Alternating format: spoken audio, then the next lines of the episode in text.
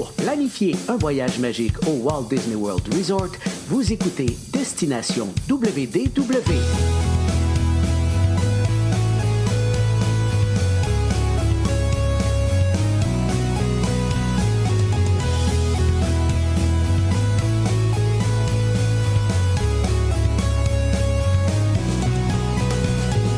Et voici votre animateur et ami personnel de Mickey, Jean-Philippe Paré. Bienvenue à Destination WDW. Un gros merci pour le téléchargement. Pour les gens qui nous écoutent en audio et euh, merci pour les gens qui nous regardent en vidéo, que ce soit sur la page Facebook, YouTube. Abonnez-vous bien sûr à ces deux euh, plateformes. Aujourd'hui, c'est la fête quand on s'en va rejoindre mon ami Michel Pellerin. Salut Michel! Hey, salut Jean-Philippe et salut tout le monde qui est avec nous pour cet épisode. Très hâte de vous parler encore des secrets de nos vedettes Disney aujourd'hui. Oui, aujourd'hui, en plus, c'est une princesse qui est en vedette. Là. Ça va être notre amie Blanche-Neige, Michel.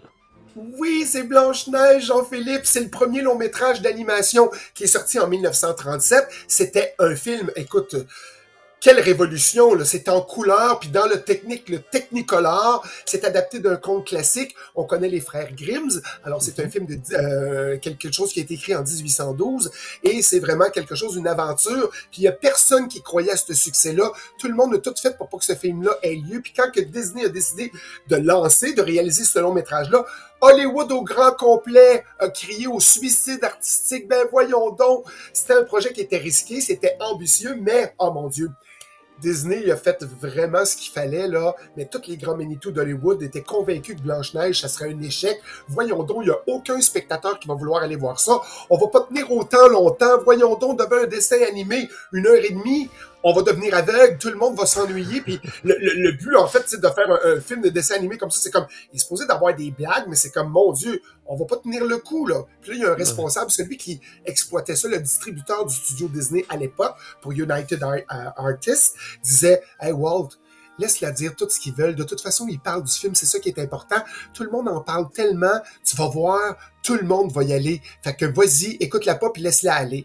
Mais tu sais, c'est quand même euh, le premier film d'animation de l'histoire du cinéma. Puis là, ben, ça a pris quatre ans. Puis la, la firme de Disney était au bord de la faillite. Puis le résultat quand même a été à la hauteur du génie. Puis le visionnaire Walt Disney est vraiment sorti triomphant de tout ça.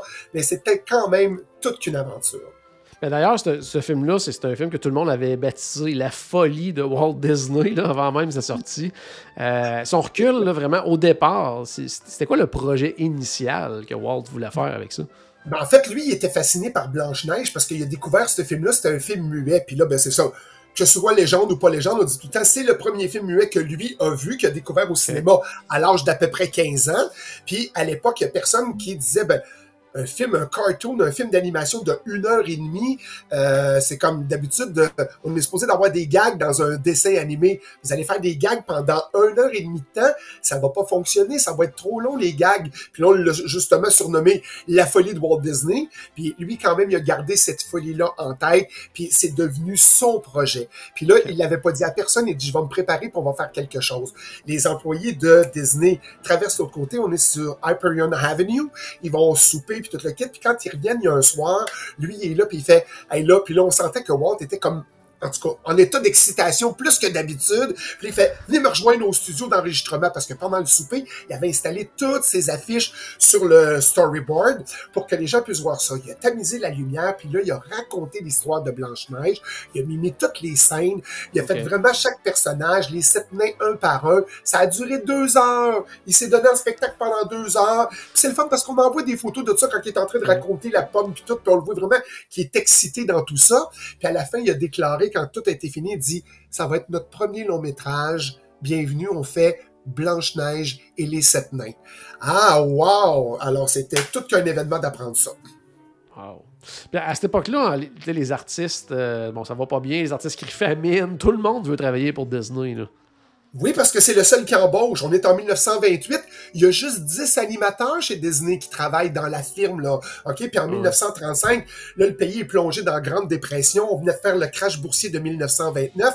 Et Walt Disney est vraiment la seule personne qui engage. Fait que tous les grands talents de l'époque. Tout le monde se garoche là parce que tout le monde dit on veut travailler sur Blanche-Neige, on veut travailler sur Blanche-Neige. Je te parle des artistes, là. Il y a d'autres gens qui en, qui en embauchaient ailleurs, mais je parle au niveau artistique. Puis sur les plateaux de tournage, c'est Disney qui embauchait. Mais là, le budget a explosé, là. C'est le film d'animation. C'est toute une aventure parce que comment je dirais bien ça? Là, Disney, il y a juste 10 personnes qui sont là. Là, il est obligé d'engager 750 personnes. Je répète, 750 personnes qui vont travailler sur le film pendant quatre ans. Puis là, la confection de tout ça, la fabrication, c'est comme, voyons donc, c'est un projet vraiment ambitieux, là. Puis là, quand on est rendu au final, juste pour les sept nains, ça a demandé la part des dessinateurs juste deux ans de travail, un, écoute, un travail de titan. Et là, il fallait engager d'autres personnels. Go, 32 autres animateurs. Whoop, on a besoin de 107 pour telle affaire. 10 artistes de plus pour ça. 25 artistes pour les arrière-plans. 65 animateurs pour, voyons donc, puis là, à la fin, 158 encreurs et peintres. Là, le budget, là, c'était parti à 150 000. Ensuite, le budget est passé à 250 000. Là, ça gonfle, ça gonfle. Puis là, c'est comme, on dirait qu'on joue à, tu la grenouille qui voulait devenir un bœuf. Là, je gonfle, je gonfle, je gonfle. Là, de ça va péter aux frettes, là. Mais là, le budget total, on est rendu à 1,4 million de dollars. Disney, là, là. Hein?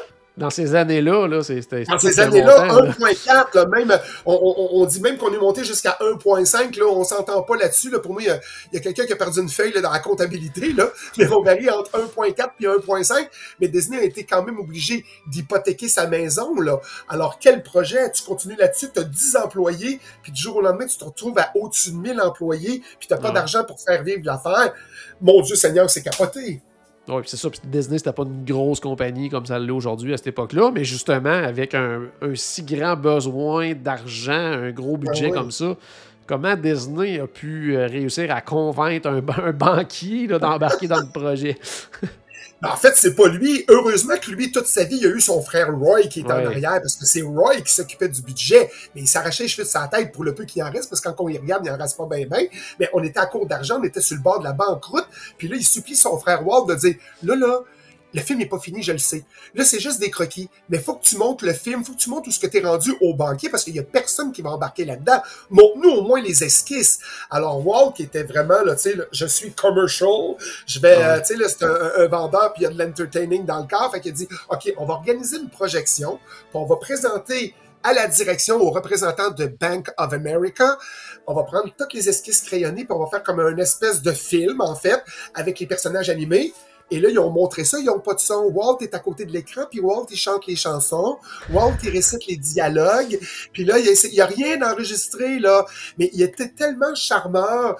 Écoute, le gars de la banque, il est conquis. Puis là, c'est comme, il dit, OK, on signe le chèque. Il est convaincu que Blanche-Neige va rapporter gros parce que c'est quelque chose de spécial qu'on n'a jamais vu.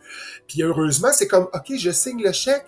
Euh, on va aller en arrière, on va revenir après, mais c'est comme le film a quand même rapporté 8 millions, 8,5 millions à sa sortie initiale. Puis si je parle de la firme, là, en anglais, le Snow White and the Seven Dwarfs, c'est un, un, succès magistral parce que Disney a utilisé le, 8,5 millions pour pouvoir bâtir un studio spécial pour l'animation, 57 acres, tu sais, le, gros studio à Burbank en Californie. Puis au total, ça a rapporté 185 millions de dollars au cinéma. C'est ce qui fait encore le dixième film le plus rentable de l'histoire. 185 millions. Écoute, on est en 1937, 39. C'est capoté.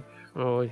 Non, non, c'est sûr, c'est sûr. Puis c'était pas oui, c'était un film. C'était comme le premier film, long métrage, dessin animé, tout ça, mais c'était aussi la première comédie musicale de Disney. Exactement, parce que là, depuis Steamboat Willie, Walt avait quand même compris quelque chose, l'importance de la musique dans les films, l'importance de toute la sonorité qui est autour de ça, parce qu'à l'époque des comédies musicales de ces années-là, là, puis des revues, c'était toutes des chansons qui avaient rien à voir avec l'histoire. Hey, bonjour, veux-tu manger du bacon aujourd'hui? Oh, non, non, non. Les chansons n'avaient jamais rapport avec l'histoire. Mais lui, il comprend tout de suite que la musique, ça doit soutenir l'histoire, ça doit appuyer les émotions des personnages. Ça, c'est important. Fait que là, il y a eu quand même l'intuition puis c'est comme, OK, ça n'existe pas encore, là, mais c'est les chansons qui vont rester dans la tête des spectateurs. Ça, ils le savaient. Puis dit, on n'a pas le choix. Fait que là, ils ont écrit jusqu'à 32 chansons pour euh, Blanche-Neige. Ils en ont gardé 25 qui ont recomposé. Puis sur la bande originale, finalement, en fait, il y en a juste sept qui ont été gardés. Mais tu sais, puis non, ce n'est pas les frères Sherman qui ont écrit la musique pour Blanche-Neige. On parle de Churchill, mais pas le Churchill, le président, c'est Frank Churchill et Larry Murray. Mais les frères Sherman sont pas encore dans le décor là-dessus. Là. Mais tu sais, un jour mon prince viendra. I hope, I hope. Tous ces thèmes-là, c'est comme wow. C'est des chansons, c'est qu'on appelle ça comme des ritournelles qui nous restent dans la tête. On est quand même là à la fin des années 30, puis on a quand même une trame sonore et encore aujourd'hui, on chante, on, chante, on fredonne ces chansons-là. Wow! Tu disais, bon, on est dans la fin des années 30. Puis pour ce film-là, là, on parle vraiment d'innovation technique jamais vue là, pour créer ce film-là aussi. Eh bien oui, on n'avait pas le choix. Puis là, je vais vous parler de la, caméra multiplan ou le multiplan camera que tout le monde a vu dans les expositions Disney, a vu sur Disney+, les documentaires Disney, où ce que c'est des plaques de verre qui vont en superposition pour donner une profondeur, pour donner l'illusion de la profondeur, puis permettre un effet de relief. En fait, c'est eux autres qui ont inventé ça, puis ils allaient chercher vraiment. Ils avaient fait des tests aussi dans les vieux, euh, les CD Symphony, là. Ça s'appelle le vieux moulin en anglais, c'est de Old Mill. Alors, on avait fait les tests là-dessus pour garder les profondeurs. Fait que là, on pouvait mettre 7-8 couches, puis là, on allait chercher, là, vraiment, là, on avait des zooms où ce que ça nous donnait des profondeurs. C'était vraiment magistral. Fait qu'eux avaient ces idées innovatrices-là. Ils les avaient déjà testées dans le CD Symphony. Fait que c'était en plein temps de dire, non seulement on va être les premiers, il n'y a personne qui a utilisé ça, le multi-plan camera. Il n'y a personne qui a utilisé ce, principe-là. Donc, ça va être innovateur. Puis les gens vont faire, waouh, c'est comme un vrai film. C'est donc bien capoté. Euh, quel projet? Si vous allez à Disney Hollywood Studios, justement, à l'exposition, euh, euh, là maintenant, comment elle s'appelle? Elle change de nom tellement souvent, mais sur l'exposition de Walt, euh, il y a justement, on voit la fameuse caméra, puis c'est justement avec la séquence là, de, de, City Symphonies euh, que, c'est démontré. Donc, vous pouvez voir vraiment comment ça fonctionne. C'est vraiment bien expliqué, puis il y a un petit film qui joue aussi, qui explique tout le processus. Donc, très, très, très intéressant à ce niveau-là. Profitez-en avant, profitez avant que tous les Avengers prennent toute la place, parce que ça a commencé, là, dans le fond, là, ils ont commencé à nous pousser là, vers la sortie avec les super-héros. bon, Michel, euh, la grande vedette, c'est bien sûr Blanche-Neige. Mais euh, il y a quelqu'un qui, qui, qui, pousse du coude un peu là, pour prendre la tête. Parle-nous du septième nain. Oui, on pourrait parler de toutes les nains. La vedette, c'est Blanche-Neige. On, va passer vraiment le très court sur les sept nains, mais c'est surtout le septième qu'on veut parler parce que il était juste là, c'était le septième nain. On était persuadé qu'il fallait qu'il y ait de la personnalité pour tout le monde, mais l'équipe artistique a fait une liste de noms incroyables parce que là, les noms, ça avait plus d'allure. C'était comme, bon, ben lui, on va l'appeler Enjoué, lui, on va l'appeler Bouffi, lui, on va l'appeler Soupe au lait, Fier, Vantard, tout ça, des noms à coucher dehors, ça n'avait pas de bon sens. Et là, on a sorti des noms pour les sept nains, fait qu'on les connaît un peu. On parle de prof, atchoum, dormeur, grincheux. Il y a aussi, comment il s'appelle, le joyeux, timide et simplet. Mais simplet, il aurait dû parler. À l'origine, le nain, c'est comme, euh, OK, c'est un personnage parlant, mais là, les producteurs, ils trouvaient pas le thème de voix. Ils ont trouvé six thèmes de voix qui allaient bien avec le personnage. Puis tous les tests qu'ils faisaient avec le septième, c'est comme, mais ça, la voix fit pas avec lui. Non, ça n'a pas de bon sens. Fait que tant qu'à lui donner une voix qui ressemblait pas au personnage visuel, on a préféré le rendre muet. C'est vraiment pour ça, parce qu'ils ont fait des tests, puis ils ont essayé de le faire parler, le septième simplet. Puis c'est là qu'on voit début des cinq sens, ce qu'on entend, on veut le voir. Ce qu'on voit, on veut l'entendre. Et simplement, ça ne fonctionnait pas. Et c'est vraiment, après avoir fait les tests, qu'on a dit non, lui, il parle pas, c'est terminé. Fait que vous voyez les tests qu'on fait, là, c'est comme, euh, c'est spécial, tout ce qu'on peut faire, mais rappelez-vous, ça commence déjà là, les cinq sens. Ce qu'on entend, on veut le voir. Ce qu'on voit, on veut l'entendre. Tout à fait. on disait Blanche-Neige, c'est la grande vedette. Puis d'ailleurs, il y a eu quand même 150 jeunes filles qui ont passé l'audition pour devenir Blanche-Neige.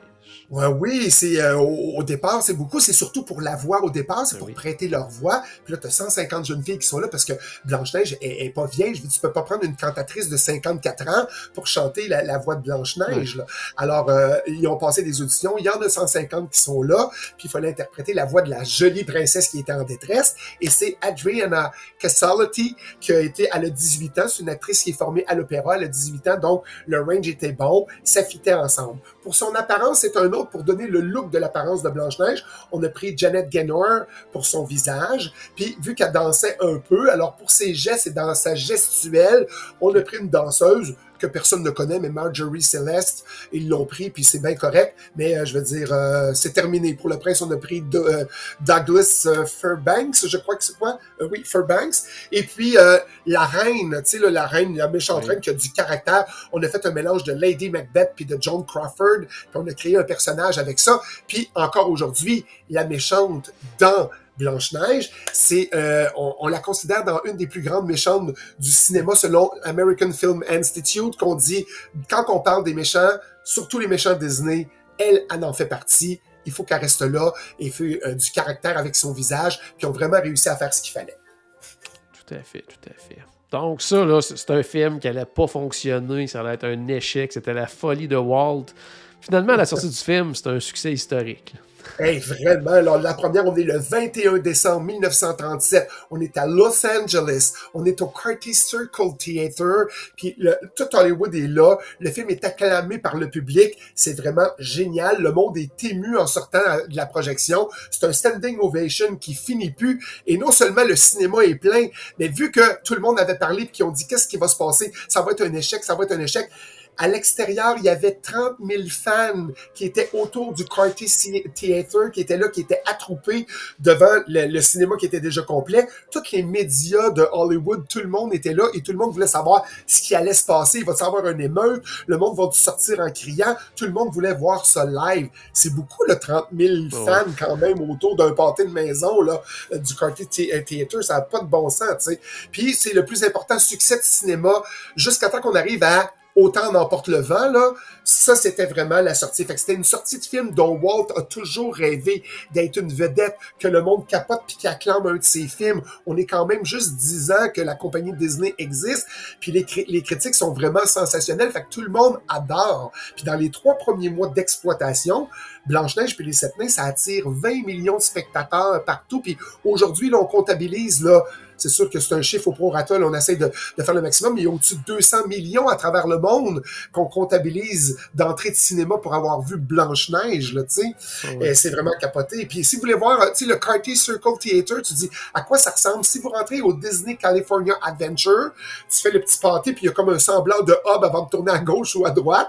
Le théâtre que vous voyez devant vous, c'est une réplique du Cartier Circle Theater. Puis si vous allez voir le spectacle La Belle et la Bête au Hollywood Studios, mais avant de rentrer dans le stade, dans le théâtre plein air euh, du Hollywood Theater. Le, magasin de souvenirs qui est juste à côté, la tour, c'est une réplique aussi du Cartier euh, Circle Theater. Mais euh, c'est ça, c'est vraiment une belle bravo pour Walt d'avoir tenu tête, puis d'avoir, avec tout ce qu'on vous a raconté depuis le début, là, c'est comme, wow, t'as bien fait, man, de continuer, ça avait pas de bon sens. Ah, ah, euh, au niveau visuel, le film, on dit, que justement le visuel du film il est très euh, européen. D'ailleurs, il y avait une grande exposition sur l'univers Disney qui a pris place à Paris en 2006. Puis il y avait une partie de l'exposition qui était consacrée à Blanche-Neige.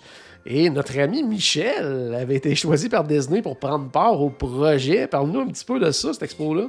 Oh mon Dieu, quelle chance, la chance de ma vie, ça n'a pas de bon sens. Là, on est en septembre 2006, c'est l'ouverture de l'exposition. C'est Il était une fois euh, Walt Disney, aux sources de l'art des studios Disney, et on voit que c'est euh, c'est Blanche-Neige qui est là sur le dessus parce qu'on en parlait beaucoup de Blanche-Neige. C'est présenté au musée du Grand Palais à Paris, et moi je suis mandaté pour être représentant canadien parce que l'exposition va venir à Montréal après. Fait que c'est pour ça que je suis là, là avec Bruno Girvaux, qui est le grand maître là-bas pour faire ça. Lui, il a eu la chance d'aller dans les voûtes Disney, de prendre ce qu'il toutes les choses d'inspiration qu'il y a eu et pour Blanche-Neige, a tout pris ça pour mettre dans l'exposition. Alors, c'était magnifique. Là, là, parenthèse, là, je me suis senti, là, hot de la famille Disney, là. J'étais là, je voyais tout ça, puis c'était vraiment l'univers de Blanche-Neige dans cette section-là surtout. Puis lui, il a vraiment tout euh, expliqué en détail. Puis j'étais là juste à côté, c'était comme wow, puis moi ça s'en vient au Canada après. Mais moi je savais pas que lui il suivait au Canada. Je pensais que moi je devais tout regarder ça, puis de m'en venir, puis d'expliquer toutes les affaires. Mais lui il est venu faire des émissions avec moi à Radio Canada. J'étais là wow, j'étais avec lui. Lui il est rentré dans les voûtes de Disney, puis c'est mon pote, on jase ensemble, puis on fait plein d'affaires. Je capotais. Mais c'est ça, il y a une section qui est réservée à Blanche Neige. C'est très intéressant parce qu'on dit là-dessus, c'est bon. Au départ Walt Disney, on parle de origine irlandaise. Il aime vraiment, il y a des racines fortes sur tout ce qui se fait sur Disney en Europe. Donc, les contes européens, lui, majoritairement origine allemande, c'est sûr, parce que c'est les frères, les frères Grimm.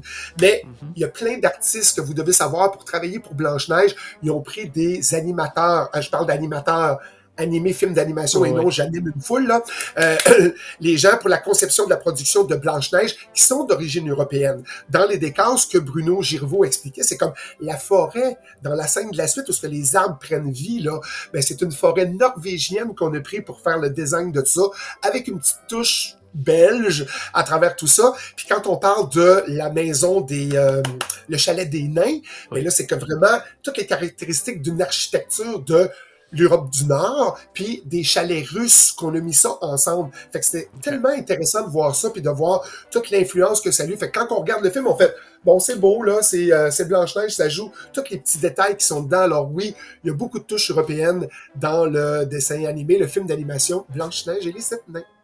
Super. D'ailleurs, Blanche-Neige a reçu tous les honneurs, puis même un Oscar spécial, là, quand même. Oui, mais il l'a reçu en retard, son Oscar spécial. Pourquoi qu'on l'a pas donné là? C'était en 1937, puis là, merde, on a entendu, je m'excuse pour mes mots, mais en 1939, faut dire, ouais, finalement, le monde en parle tellement, puis tout, on serait un peu cheap de pas l'avoir donné. Ben, vous êtes cheap, vous l'avez pas donné la journée même, vous l'avez pas donné l'année même, euh, ça n'a pas de bon sens. Fait qu'en 1939, on a dit, on va en donner un. Fait que c'est Shirley Temple, la petite Shirley, qui a donné l'Oscar spécial. En fait, c'était un Oscar grandeur nature pour représenter Blanche-Neige. On lui a donné sept petites, euh, statuette qui était une réplique des Oscars, mais en petit. Puis on avait une mention qui était là-dessus qui disait comme c'est une innovation indiscutable. C'est comme dans, le domaine de la cinématographie, ce qu'on lui disait en fait, c'est qu'il y a des millions de spectateurs qui vont découvrir quelque chose de spécial, puis que Disney avait fait ouvrir le cinéma, que le cinéma était maintenant vaste. Euh, à vaste perspective. Disons-le comme ça, là. J'essaie de, de, de, traduire un peu, mais ça ressemble un peu à ça. C'est comme, wow, c'est beau, qu'est-ce qui se passe? Puis on a accepté de dire, c'est beau ce que t'as fait, Walt, euh, bravo. Fait qu'il y avait besoin de cette tape-là dans le dos. Il l'avait déjà à la première, quand on a eu le standing ovation, que 30 000 personnes dehors, puis tout le monde dit, wow, c'est un succès, puis que tu gagnes 85, 8,5 euh, millions pour refaire tes studios. Il avait déjà gagné, mais c'était une belle tape dans le dos, là, qu'on lui fasse mettre son tuxedo et de recevoir ses huit statues Super. on est rendu là à, je pense, 4 euh, Toy Story, 3 Cars. Euh, il y a des suites euh, directes en vidéo à, des, La Petite Sirène, à plein d'autres films. Avec un tel succès, est-ce que Disney a déjà parlé de faire une suite à Blanche-Neige? Ben oui, euh, il y a un storyboard qui a été fait, puis il y a une suite de ça, il y a une suite éventuelle, puis on l'a découvert dans les voûtes, puis on voyait qu'il y avait comme une suite, c'était le retour de Blanche-Neige, oh. où un jour mon prince viendra, mais il était déjà arrivé le prince, et c'était surtout le retour de Blanche-Neige, et le storyboard est là. Ceux qui ont euh, les euh, films de collection, les Blu-ray de Blanche-Neige, regardez dans les, les extras à la fin, on voit justement le, le storyboard, puis la découverte qui a été faite dans les voûtes, mais il a quand même voulu faire une suite à tout ça, non seulement en film, mais vous savez que le parc Disneyland a ouvert en 1955, donc on est bien après Blanche-Neige, mais lui, il voulait signifier, on a dit, OK, on va prendre ça, puis le château, le premier château, ça devait pas être la Belle au bois dormant. Le premier château à Disneyland, c'était vraiment le château de Blanche-Neige. Et c'est juste que parce que en faisant la construction, puis parce qu'il est en train de faire le film de la Belle au bois dormant, ils ont dit, OK, on va miser là-dessus parce que la Belle au bois dormant va sortir en 1959, donc quatre ans après l'ouverture du parc, puis on parle qu'on est en train de faire ce film-là, fait qu'on est mieux de dire que ça va être le château de la Belle au bois dormant. Mais originalement, je vous répète, ce château-là était le château de la princesse Blanche-Neige. Puis pour euh, garder ça en mémoire, si vous allez à Disneyland, allez à la droite du château, vous allez voir, il y a un petit, euh, une petite euh, chute d'eau. On a mis des petites statuettes, puis on a fait un petit memorial, puis on a vraiment une statuette de Blanche-Neige avec les sept nains qui sont là à la droite du château pour signifier que ça devait être vraiment l'emplacement, le terrain et la propriété de Blanche-Neige et les sept nains. Mais finalement, on n'en a pas fait comme ça, puis c'est comme ça que ça s'est passé. Mais euh, c'est à partir quand même de là, même s'il n'y a pas eu de suite de film, on a continué parce que c'est à partir de Blanche-Neige qu'on a dit, OK, on va faire des produits dérivés, puis on va commencer à vendre, puis avoir, puis vendre des pourcentages, l'usage des personnages pour pouvoir récolter de l'argent.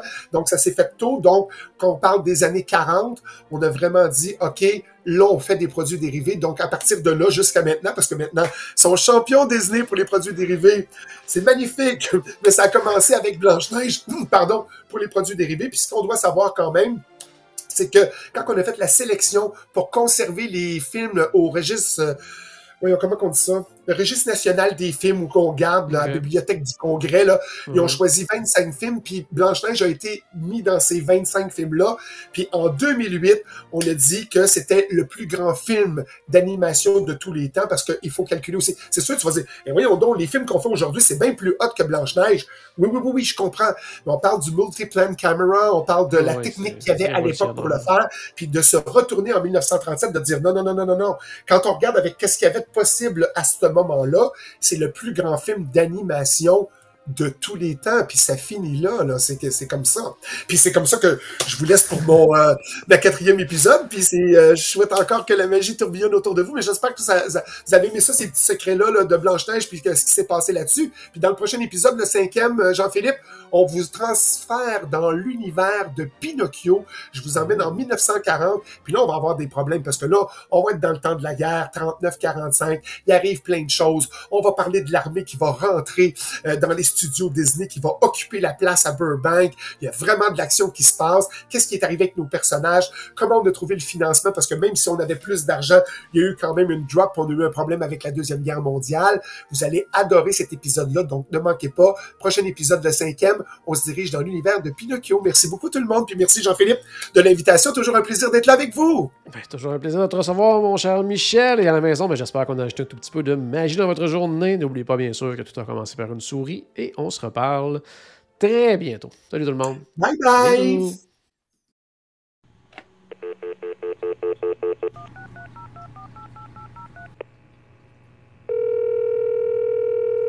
Bonjour, c'était Destination WDW. Tous nos épisodes sont disponibles en archive au destinationnwdw.ca. Saviez-vous que vous pouvez nous aider en vous abonnant à notre page Facebook, à notre chaîne YouTube ou en partageant nos épisodes sur vos réseaux sociaux? Ça vous coûte pas une Christie de scène et ça nous fait encore plus plaisir qu'une délicieuse Mickey Bar. Pensez-y! Ça vous coûte pas une Christie de scène et ça nous fait presque autant plaisir qu'un souper au Polite Pig. Pensez-y! Ça vous coûte pas une Christie de scène et ça nous fait presque aussi plaisir que 10 minutes d'attente pour Ratatouille. Pensez-y!